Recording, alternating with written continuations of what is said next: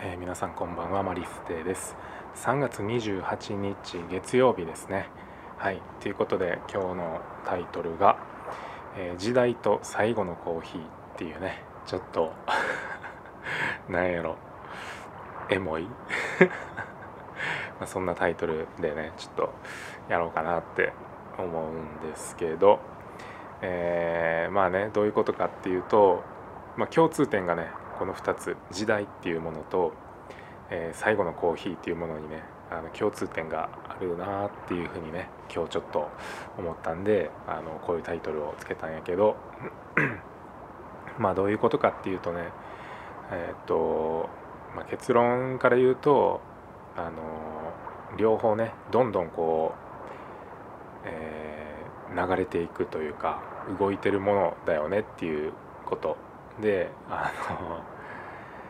が言いたいんやけど、えー、どういうことかっていう、まあ、詳しく話していくとね、まあ、最後のコーヒーっていうところをちょっと詳しく話すんやけど、まあ、今日の出来事でね、まあ、一つ、まあ、コーヒーに関連してあってまあどういうことかっていうとえー、っとまあ今離島に住んでますと。で、えー、コーヒーをねいつも豆の状態で買って、えー、自分でひいてねあの入れてるんやけどなかなかねあのこう豆を買える場所っていうのが、えー、限られていてで今のところねあのネット通販で、まあ、本土の方からこう取り寄せてるんよね。うん、で今回、えー、買ってた豆っていうのも、えー、先あ今月の頭にたまたま本土の方に用事があってから、えー、その時にねあの豆の状態で買ってきたものを使ってたんやけどあの最後の1杯分っていうのがねあの残っていてあのなかなかね使えなかったんよ。あのこれを、えー、飲んじゃうともう豆が全部なくなっちゃうと。えー、そしたらまたねあの高い送料を払って、えー、買うしかな買うしかないんよね通販で。そう。それがねあの嫌でその、まあ、損失回避というか、えー、そういうねちょっと意識が働いてその最後の豆を残した状態であのインスタントのねドリップコーヒーみたいなスーパーで買えるやつそれは。を、えー、ここ最近ねあの何日か飲んでったんやけど今日ねふとその最後に残った1杯分のコーヒー豆を見てね、えー、今日はもう使っちゃおうって思ったんよね。うんまあ、それが今日の話の本質的な部分につながってくるんやけど、まあ、どういうことかっていうとその豆をねあの置いていって見た目ではね変わってないと現状維持してる。ね減っていってるわけじゃないし、うん、まあ維持しているっていうふうに見えるけど実はまあねもう分かると思うけどあのコーヒー豆っていうのはねその焙煎してからこうどんどんどんどんね酸化が進んでいっていてまあ言ったら傷んでいってるみたいなねことになって、まあ、風味とかもね落ちていってると、ね、見た目ではあの変わってないから現状維持してる風に見えるけど実は、えー、参加していってると、ね、これはこれがあの今のねこの時代っていうものとこう似てるなって思ってうんまあ時代っていうものっていうかその時代とそこにいる人とかまあ自分、うん、に置き換えれるなって思って、まあ、どういうことかっていうとうんまあ今ってね時代の流れが本当に速くてどんどんねこうなんやろう常識とか、えー、っていうものが変わっていっているっていうね中であのそんな時代の中にね自分がいて、えー、まあ、例えば何もせずこういつもと同じことをしてこう過ごしていると。ね。まあそその本人からするとあの現状維持毎日同じことをして現状維持してるっていうふうに思ってるかもしれないけど実はその時代っていう流れの中に自分はいてうん時代はねどんどん流れていっているのに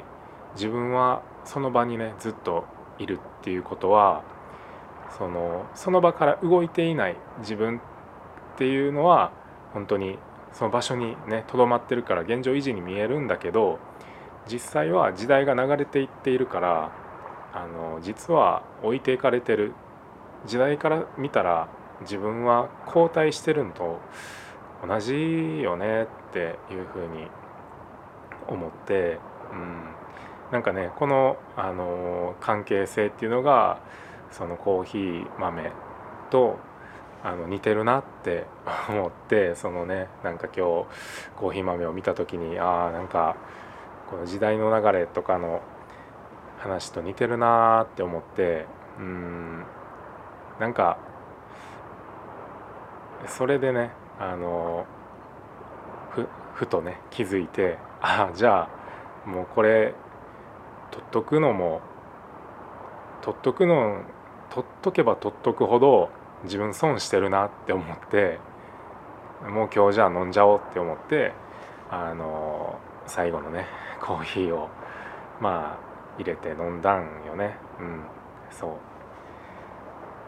そういうことがあったからね今日はちょっとこの話題を話そうと思ったんやけど、うん、だからねじゃあ、あのその時代と自分っていうところで考えるとどうしたらいいのかっていうと、うん、やっぱり結局ねその場でとどまっているんじゃなくて、あのどんどんね動いて、えー、時代に置いていかれないように動いて、あの何でもこうやってみるっていうのがすごく、えー、重要だなって、うん、思って もう本当にねこの時代っていう部分で、えー、語るのであればもう最近で言うとねもう本当にこれは外せないものっていうのはもう本当に、まあ、Web3、まあ、ブロックチェーン NFT その辺りになってくるかなって思っていてもう本当にもう間もなくあの時代のゲームチェンジが始まるだろうなってねあの感じてる。本当に。あの俺自身もあのこの辺のね勉強を始めたのは最近のことやからそんなね別に偉そうなこと言われへんけどなんかそん本当にここ最近ちょっと勉強しただけでもあもうこれは絶対あの時代の本当に分岐点分岐点転換点になるなって感じてるね。うん、本当に特にブロックチェーンに関して、まあ、NFT もそうやけどブロックチェーンで動くね、うん、なんかもう本当にどんな事業とかどんなものに、えー、関してもこう導入できるなっていう技術やと思うからなんやろ。そこら辺のねアイデアっていうものがまだ追いついてない部分はあると思うけどあの可能性っていう部分ではねあのマジで無限大やなって感じてるね本当に。あの生活が一変するあの可能性を秘めてるなってマジで思う、うん、あそういうやり方あったかみたいなねあそのやり方でこの事業を展開していくとすごく便利になるよねとかすげえ解決されるよねとかなんかあその発想面白いなとか なんかどんどん出てくる気がするよね。うんもう本当にインターネットがなかった時代からインターネットがある時代に、え、移り変わったのって本当に画期的な、え、ゲームチェンジやったと思うんやけどもう本当にそれに匹敵する同じぐらいのことがねあの起ころうとしているなって本当に思うからあのここのねあの勉強とかっていうのはあのマジでやっておいた方がいいなって思う。うん、これもねあの俺がちょっと動いたからここに今たどり着いてるっていうだけなんよね。やっぱだから動いてみるのが本当に大事だなって思う、うん、まあそれっていうのはまあ仮想通貨ブログよね。を始めたっていうのがきっかけ、うん、もっと言うと単純に稼ぎたいっていう、えー、気持ちから、えー、今やるなら仮想通貨ブログだよねって発信してる人がいてあそうなんや。いやほんまや。めっちゃ実績で出てるこの人。ってやってあじゃあ自分もやってみようって思ってまあね仮想通貨とか別にうんやるつもりなかったけどまあ仮想通貨ビットコインを買ってみてねあの日々、えー、追いかける中でうんなんかそのビットコイン仮想通貨の投資っていうことに対して最初はねすげえなって思ったけどなんかそれ以上のものがなかったというかうーんなんかワクワクするもっとワクワクすることがなんかそうあればいいなというかその物足りなさその熱中できるほどではなかったよね仮想通貨投資っていうのが。うん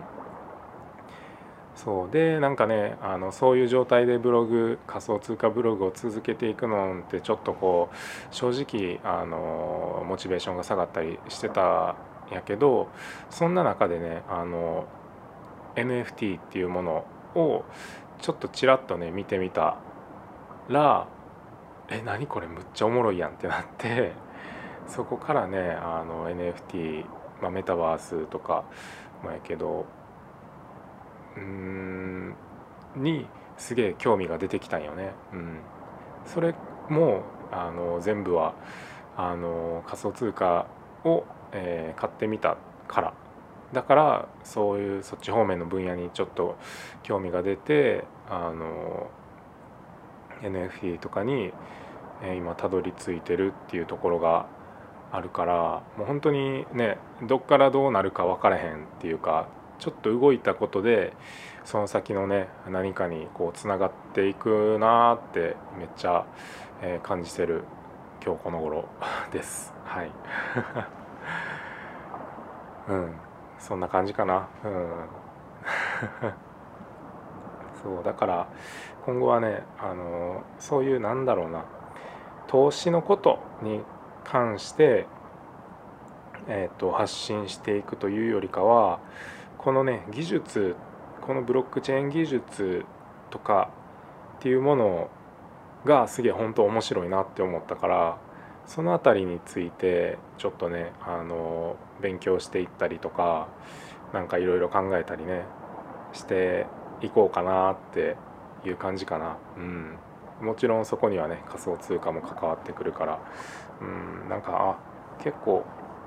こここかな落ち着く場所に落ち着いたなっていう感じではあるかな今のとこうん。まあそんな感じで、えー、やっていこうかなと 思います。はい。ということで、えー、今日も最後まで聞いてくれてありがとうございました。いい夢見てください。おやすみなさい。バイバーイ。